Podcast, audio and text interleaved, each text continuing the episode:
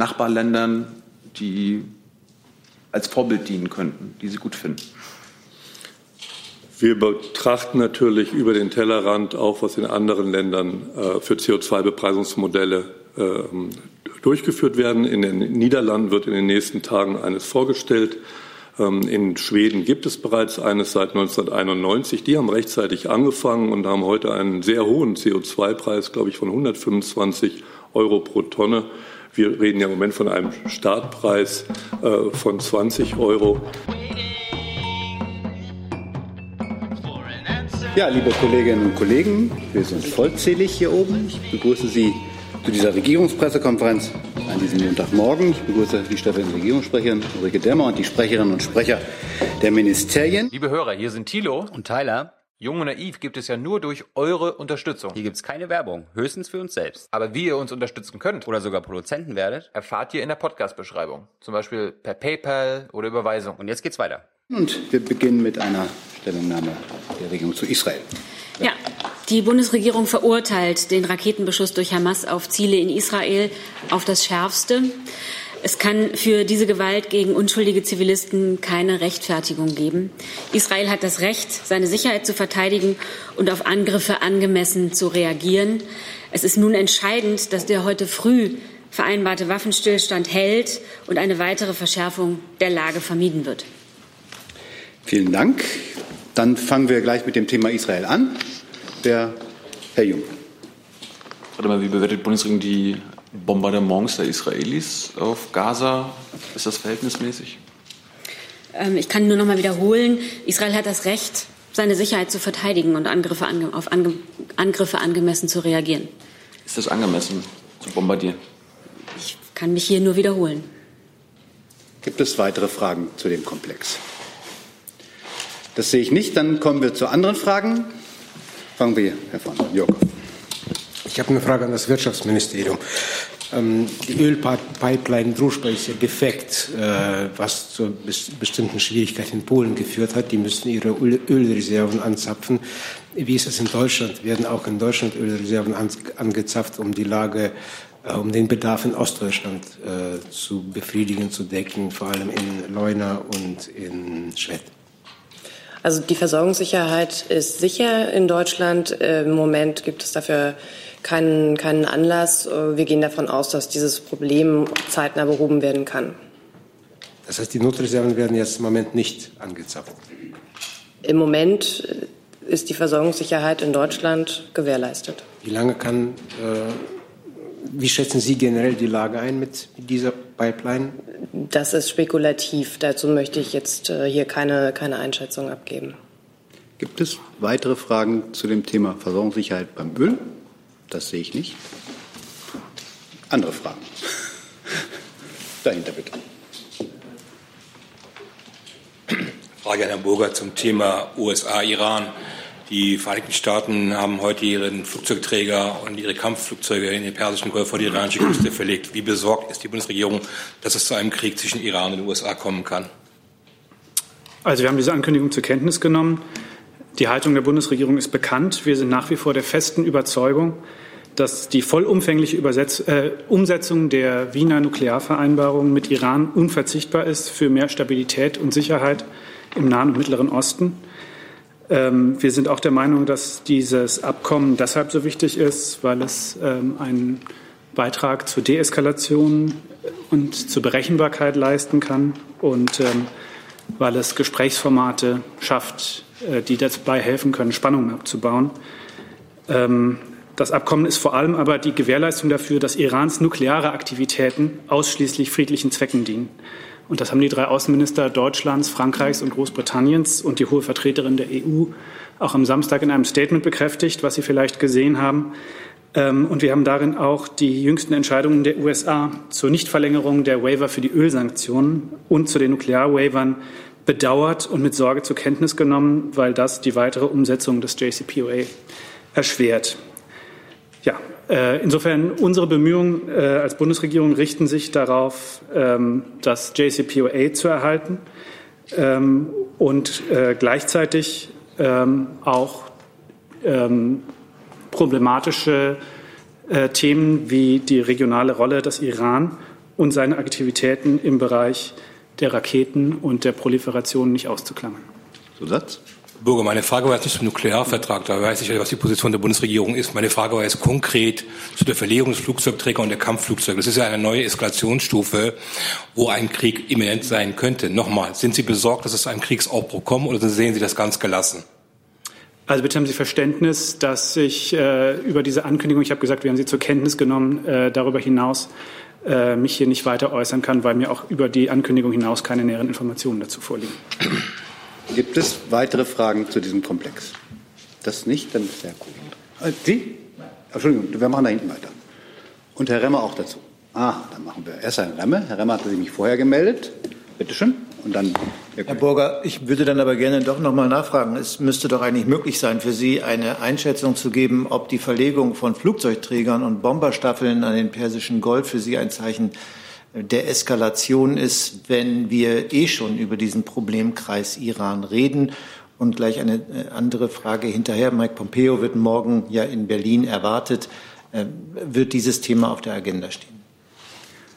Ja, ich habe Ihnen äh, gesagt, wie die Grundhaltung der Bundesregierung äh, zur, zum Verhältnis zu Iran und zur Lage in der Region ist, was unsere Bemühungen sind, äh, um dort zu einer Deeskalation beizutragen.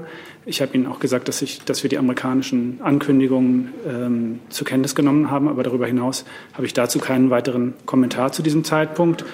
Ähm, und ich will auch nicht den Gesprächen des Außenministers mit seinem amerikanischen Amtskollegen morgen Nachmittag äh, vorgreifen. Ähm, Sie werden dann ja vielleicht im Anschluss an das Gespräch selbst die Gelegenheit haben, dort äh, die Frage zu stellen. Herr Kollege. Sauer vom iranischen Fernsehen. Äh, Sie haben schon teilweise die Frage, die ich gern gestellt hätte, beantwortet. Aber es geht jetzt um Äußerungen von Herrn Grenell hier in Berlin. Erneut hat er sich wieder äh, dazu geäußert, dass äh, Verteidigungsausgaben erhöht werden sollen, äh, zu einem. Und zum anderen äh, vielleicht an die Adresse von äh, Verteidigungsministerium die Frage, wie sieht man jetzt diese neue äh, Eskalationsstufe durch diese Flugzeugträgerverlegung? Ist das militärisch überhaupt in Deutschland ein Thema oder nicht? Danke. Nein. Kein Thema für Bundeswehr, für gut, dann für das äh, für die Äußerungen von Herrn Grenell. Vielleicht können Sie sich da. Also ähm, ich habe ähm, jetzt nicht vor, einzelne Äußerungen des amerikanischen Botschafters hier zu kommentieren. Der Außenminister hat sich zu der Frage der Verteidigungsausgaben und der Zusagen, die wir dazu im Rahmen der NATO gemacht haben, am Rande des NATO-Außenministertreffens Anfang April sehr deutlich geäußert. Die Bundesregierung steht zu den Zusagen, die sie gemacht haben, und äh, daran hat sich auch nichts geändert. Vielen Dank. Herr Jung dazu. Herr Burger, als Mitglied des äh, UN-Sicherheitsrats wird Deutschland sich auf der Ebene um Klärung bemühen, vielleicht eine Sonder Sondersitzung einberufen oder sonstiges? Also ich habe da heute keine Ankündigungen in diesem Kontext zu machen. Ähm, Sie wissen, unsere Zeit als Vorsitz des UN-Sicherheitsrats ist mit Ablauf des Monats April äh, zu Ende gegangen. Insofern sind, ähm, sind wir nicht mehr diejenigen, die Sitzungen des Sicherheitsrats ähm, einberufen. Äh, der Sicherheitsrat befasst sich auch aufgrund seiner Resolutionen, äh, die es zum Thema Iran gibt, auch zum JCPOA, äh, ohnehin ähm, immer wieder mit der Situation in Iran. Aber ich kann Ihnen nicht sagen, äh, wann da die nächste Befassung vorgesehen ist. Zusatz? Können Sie als Mitglied eine Sitzung beantragen? Wie gesagt, ich kann da im Moment nichts äh, ankündigen, was. Das ist eine Lernfrage. Also an, an sich kann, können Sie als Mitglied eine Sitzung beantragen, wenn es schon nicht einberufen. Ja, also meine Kenntnis ist, äh, dass es die Möglichkeit gibt, äh, eine Sitzung des Sicherheitsrats äh, zu beantragen, nicht nur für Mitglieder des Sicherheitsrats, ähm, sondern auch für andere Staaten. Ob eine solche Sitzung dann stattfindet oder nicht, darüber entscheidet der Sicherheits oder darüber entscheiden die Mitglieder des Sicherheitsrats dann aber ähm, per Mehrheit. Gibt es weitere Fragen zu dem Komplex? Herr Yes. Herr Burger, da Sie vorhin sagten, wir würden morgen möglicherweise selbst Gelegenheit haben, Fragen zu stellen. Ähm, das bedeutet, es gibt eine Pressekonferenz. Vielleicht ist sie schon angekündigt. Ich habe es noch nicht erhalten. Ja, also der, die Einladung zu dieser Pressekonferenz, ähm, ja, ich meine Vorstellung war, dass die eigentlich schon vor dieser Regierungspressekonferenz verteilt worden ist. Einige im Saal nicken. Insofern. Okay. Ja, ja, dann ist bei mir genau. alles gut. Danke. Nochmal eine weitere Frage. Achso, Entschuldigung, da sind wir. Herr Burger, es gibt iranische Medienberichte, wonach es Evakuierungspläne für die deutsche Botschaft in Teheran gibt. Können Sie solche Pläne bestätigen zum jetzigen Zeitpunkt? Nein, das kann ich nicht bestätigen. So, gibt es weitere Fragen zu dem Komplex Deutschland, USA, Iran? Sehe ich nicht. Dann machen wir vorne weiter. Äh, ich hätte auch eine Frage ans Bundeswirtschaftsministerium in Sachen nationaler Industriestrategie, wie das BMWI denn reagiert darauf, dass die Kritik doch anhält, dass diese Idee der Förderung nationaler Champions möglicherweise zulasten des deutschen Mittelstandes gehen könnte. Da gibt es ja erneute Kritik. Gibt es da eine neue Position des BMWI dazu? Wie Sie wissen, findet ja gerade jetzt im BMW der Kongress oder die Konferenz zur nationalen Industriestrategie statt. Da war ein Teil heute Vormittag ja auch schon presseöffentlich. Heute Nachmittag, so gegen 13.45 Uhr voraussichtlich, wird es ein Pressestatement von Herrn Altmaier geben. Deshalb ähm, haben Sie bitte Verständnis dafür, dass ich mich dazu jetzt nicht äußere. Weitere Fragen zu dem Komplex? sehe ich nicht, dann ist Herr Heil dran mit einem neuen Thema. Da sind Sie. Ja, Georg Heil, ARD Kontraste. Meine Frage richtet sich an Frau Demmer und an alle anderen, die sich bemüßigt fühlen. Frau Demmer, ähm, das Auskunftsrecht des Bundestages genießt Verfassungsrang. Wir hören aber von allen Oppositionsfraktionen, dass es eine massive Unzufriedenheit gibt äh, mit der Beantwortung von kleinen Anfragen. Da werden Fristen nicht eingehalten, da werden, äh, wird ausweichend und unzureichend geantwortet, so der, so der Vorwurf. Und äh, meine Frage an Sie ist, äh, inwieweit Sie das als Problem sehen, inwieweit die Bundesregierung bereit ist, da vielleicht nachzubessern und äh, diesem Auskunftsrecht des Parlaments äh, weiter nachzukommen. Ich kann Ihnen nur recht geben. Das Auskunftsrecht ist äh, ein sehr wichtiges, deswegen nehmen wir das auch sehr, sehr ernst. Und ähm, trotzdem geht es ja auch immer darum, wirklich gute Antworten zu geben. Die geben sich auch häufig, weil das ja dann auch immer zwischen verschiedenen äh, Ressorts abgestimmt werden muss, dauert es manchmal seine Zeit. Aber ich kann Ihnen versichern, dass jede Menge Menschen in der Bundesregierung sehr hart und sehr eifrig daran arbeiten, diese Anfragen innerhalb der Fristen zu beantworten. Zusatz? Es geht nicht nur um die Frist, es geht auch darum, dass insbesondere auf spezielle, konkrete Fragen nicht wirklich eingegangen wird. Ich habe ein Beispiel dabei. Da wurde die Bundesregierung gefragt, welche Ausgleichsmaßnahmen sie denn plant, um die Bodenbiologie zu erhalten. Die Antwort war, der landwirtschaftliche Betrieb soll Anbausysteme durchführen können, die die Bodenbiologie erhalten. Da ist ja nicht wirklich darauf eingegangen, was genau die Bundesregierung plant. Ich kann jetzt mit Ihnen nicht in die Exegese einzelner kleiner Anfragen geben, aber ich kann Ihnen versichern, die Bundesregierung nimmt das sehr ernst und äh, arbeitet sehr gewissenhaft an der Beantwortung dieser Fragen. Aber wie erklären Sie sich dann, dass es in jeder Sitzung des Ältestenrats ein Thema ist, dass die Opposition sagt, so wie es jetzt ist, war es in der Vergangenheit wirklich noch nicht? Ich war jetzt nicht in der Sitzung des Ältestenrates dabei, deswegen kann ich dazu keine Stellung nehmen. Ich kann Ihnen hier nur versichern, dass die Bundesregierung dieses Thema sehr ernst nimmt. Herr Jung dazu. Wenn ich es richtig verstehe, dann hat die Qualität der Antworten der Bundesregierung in den letzten Jahren nicht abgenommen auf parlamentarische Anfragen. Ich kann Ihnen nur vom Status quo berichten, dass wir das sehr, sehr ernst nehmen. Und ich gehe davon aus, ich äh, habe jetzt ja keinen Überblick über die letzten ja, Dekaden der Beantwortung dieser kleinen Anfragen. Äh, es wird seriös Jahre. und ernsthaft. Um die letzten Jahre. Bitte? Es ging um die letzten Jahre. Hat die Qualität der Antworten auf parlamentarische Anfragen nicht abgenommen? Ich kann mir das, also ich, ich eine Bewertung der Qualität der Anfragen äh, steht Ihnen ja frei. Ich kann hier nur immer wieder versichern, dass die Bundesregierung dieses Thema sehr ernst nimmt. Gibt es weitere Fragen zu dem Thema? Das sehe ich nicht. Dann ist Herr Jung mit einem neuen Thema dran. Ja, zur Lage in Venezuela. Herr Burger, wie beurteilen Sie äh, den jetzt offenbar gescheiterten letzten Versuch von Guaido, die Macht zu erlangen?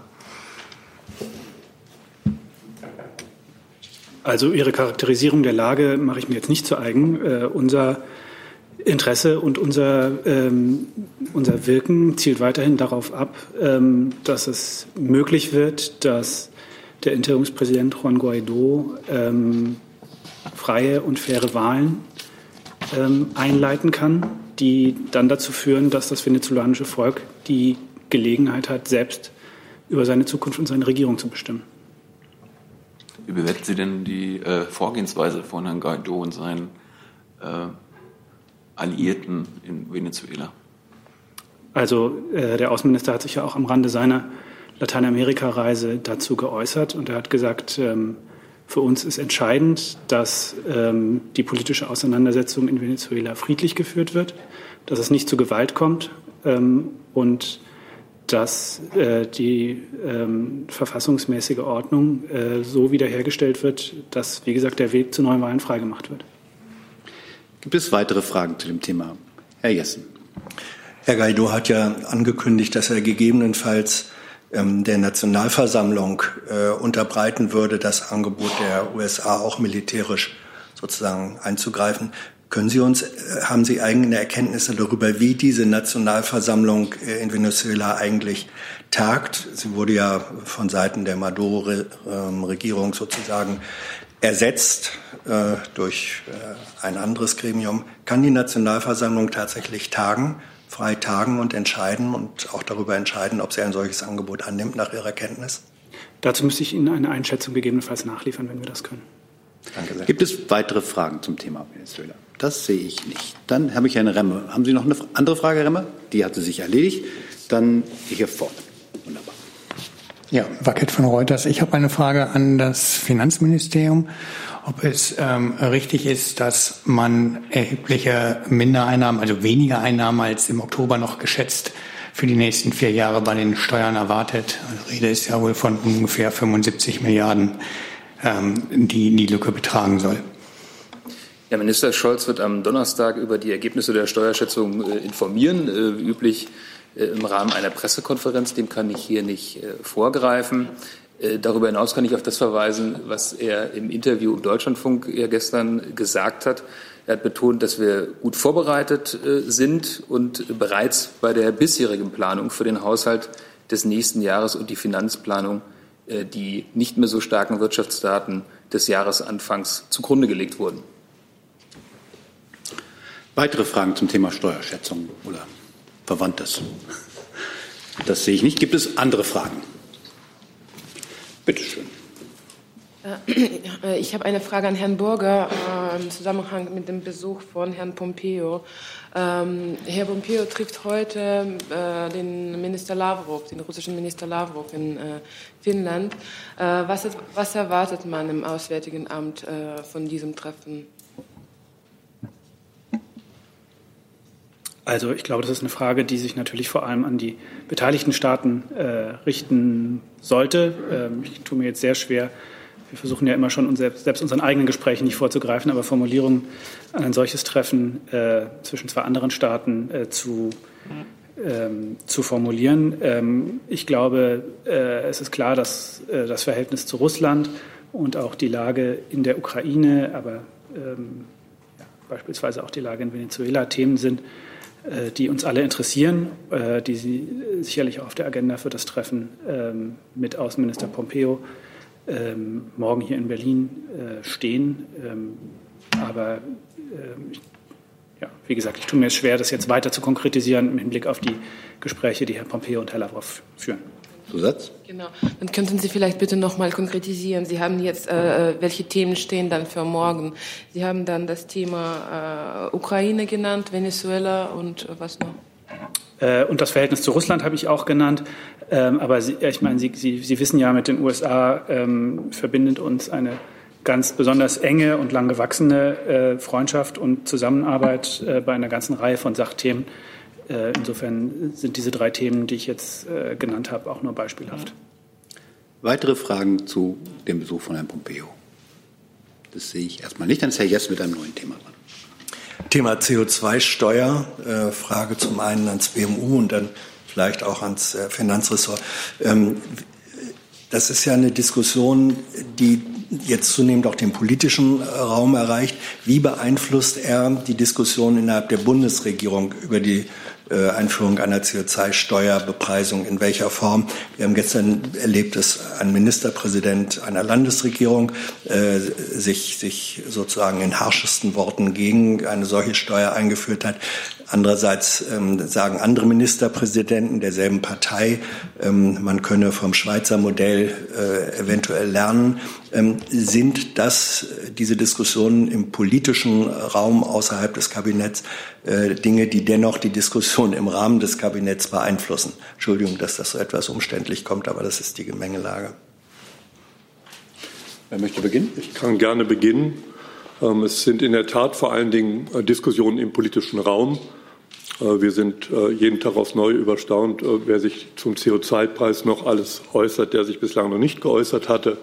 Die ähm, Meinungen und Einschätzungen zum CO2-Preis gehen im Grunde in eine Linie, die auch die Linie unseres Hauses ist. Wir brauchen einen CO2-Preis. Wir brauchen die Lenkungswirkung hin zu klimaschonenden Produkten die wenig CO2 emittieren. Wir brauchen diesen CO2-Preis sozialverträglich und wir müssen ihn so gestalten, dass nicht die Staatseinnahmen damit erhöht werden, sondern dass wir das, was wir Einnahmen zur Lenkung, äh, einnehmen zur Lenkungswirkung hin zu klimaschonenden Produkten auch der Bevölkerung wieder zugutekommt, damit wir soziale Härten ähm, beseitigen, die eventuell geschehen.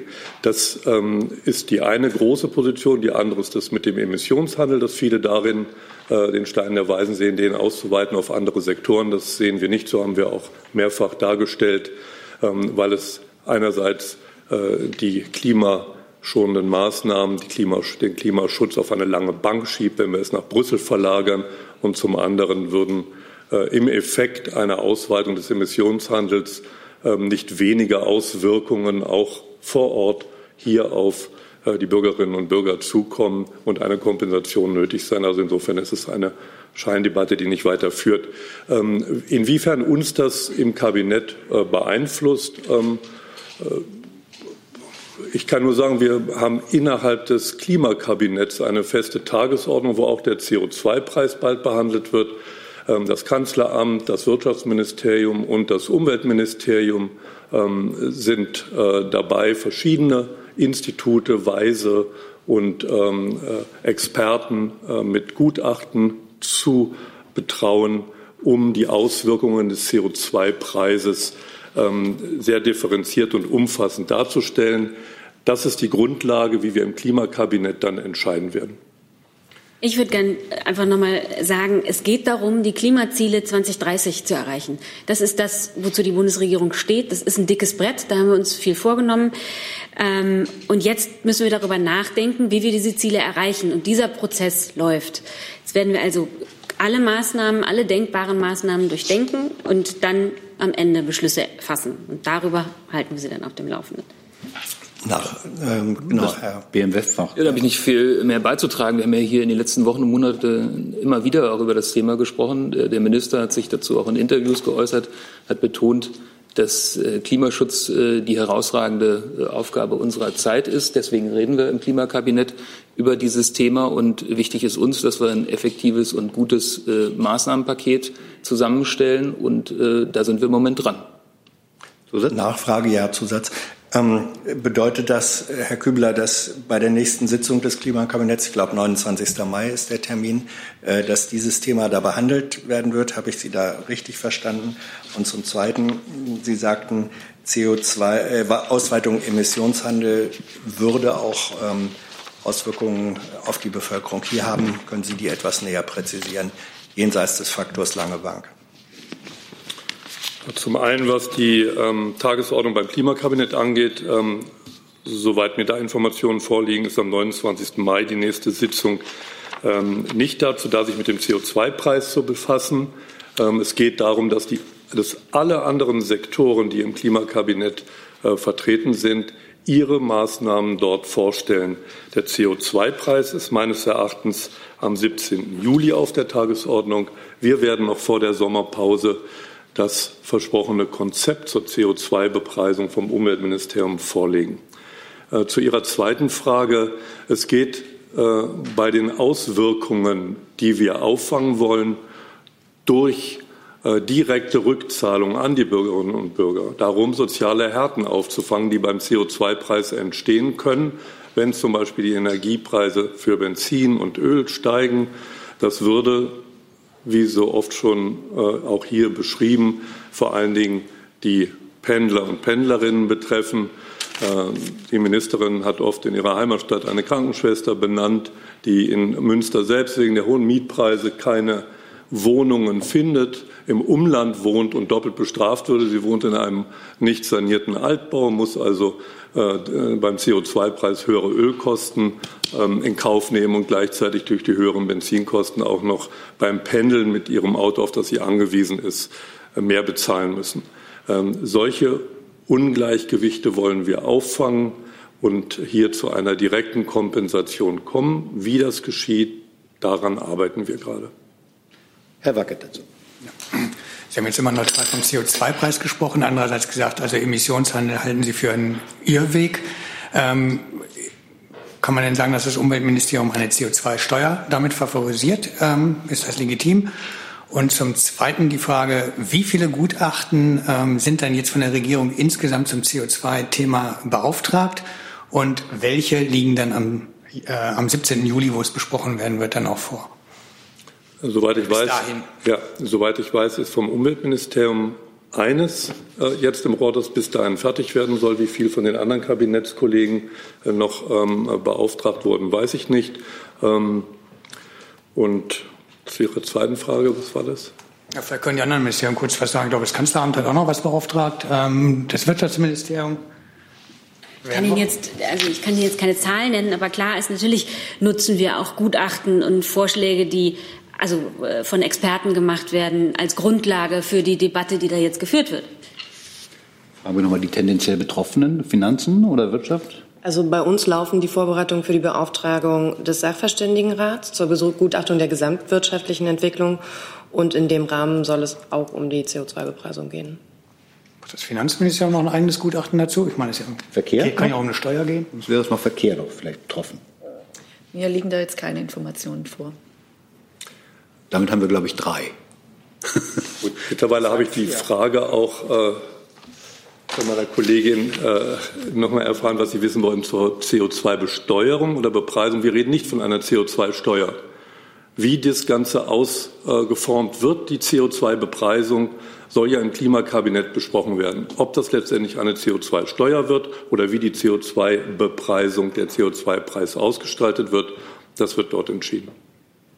Herr Jung dazu? Bitte. Herr Kübler, vielleicht geben wir das andere. Gibt es äh, ein CO2-Bepreisungsmodell aus Nachbarländern, die als Vorbild dienen könnten, die Sie gut finden? Wir betrachten natürlich über den Tellerrand auch, was in anderen Ländern äh, für CO2-Bepreisungsmodelle äh, durchgeführt werden. In den Niederlanden wird in den nächsten Tagen eines vorgestellt. Ähm, in Schweden gibt es bereits eines seit 1991. Die haben rechtzeitig angefangen und haben heute einen sehr hohen CO2-Preis, glaube ich, von 125 Euro pro Tonne. Wir reden ja im Moment von einem Startpreis äh, von 20 Euro. Ähm, die haben rechtzeitig angefangen in Schweden und heute ist es äh, kein großes Problem mehr, auch einen so hohen CO2-Preis aufzufangen. Im Gegenteil, das hat über die Jahrzehnte, den es äh, die es dort mittlerweile den CO2-Preis gibt, zu einer erheblichen Lenkungswirkung hin zu CO2-armen Produkten geführt. Auch in der Schweiz gibt es ein CO2-Bepreisungsmodell, wo die Bürgerinnen und Bürger direkt über die Krankenversicherungsbeiträge, äh, über eine Kopfpauschale ähm, äh, einen Ausgleich bekommen. Ähm, inwiefern äh, hier ein, äh, eines dieser Konzepte auch auf Deutschland anzuwenden ist, wird auch die Diskussion im Klimakabinett ergeben. Aber es ist nicht so äh, bislang bei den Diskussionen, dass wir sagen, eins zu eins würden wir dieses oder jenes Konzept übernehmen. Weitere Fragen zum Thema CO2? Das sehe ich nicht. Dann hat der Jung, glaube ich, noch eine andere Frage.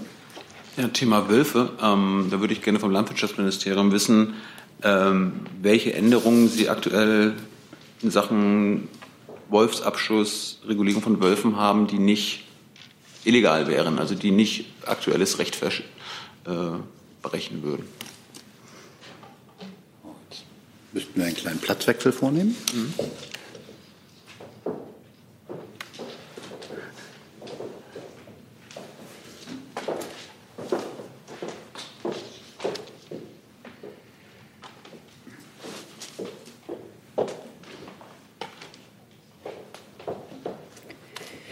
Ja, zum Thema Wolf hatte ja Frau Demmer hier letzte Woche auch schon äh, Ihnen Informationen gegeben, dass dazu die Gespräche laufen. Deshalb werde ich jetzt nicht noch mal auf Details eingehen. Wir haben ja auch schon häufiger über das Thema gesprochen, dass wir für eine regulierte Bestands, für eine äh, Bestandsregulierung sind zum Thema Wölfe. Und ähm, ich habe dem jetzt hier nichts Neues mehr hinzuzufügen. Aber es ist richtig, dass Sie aktuell nichts fordern, was nicht Recht brechen würde. Also was nicht EU-Recht, Artenschutzrecht, Naturschutzrecht, äh, deutsches oder EU-Recht brecht. Äh, brechen würde. Ist das korrekt? Und können Sie uns sagen, wie viele Schafsrisse es letztes Jahr in Deutschland gab und wie viel anteilig davon der Wolf der Täter Müsste ich, müsste ich nachgucken, ob ich die Infos habe über die ähm, Schafsrisse. Und die andere Frage? Kann ich Ihnen gleich beantworten. Gibt es weitere Fragen zu anderen Themen? Dann stellen wir das gerade zurück. Herr Kollege. Zur Bremen-Wahl vielleicht, äh, die ja immer so ein bisschen im Schatten der Europawahl steht am 26. Mai. Was ist denn aus Sicht der Bundesregierung die Relevanz der Wahl zur Bürgerschaft in Bremen? Also die Bundesregierung bewertet jetzt keine Landtagswahlen, würde ich sagen. Das wäre neu. Aber natürlich sind alle demokratischen freien Wahlen wichtig für die Demokratie.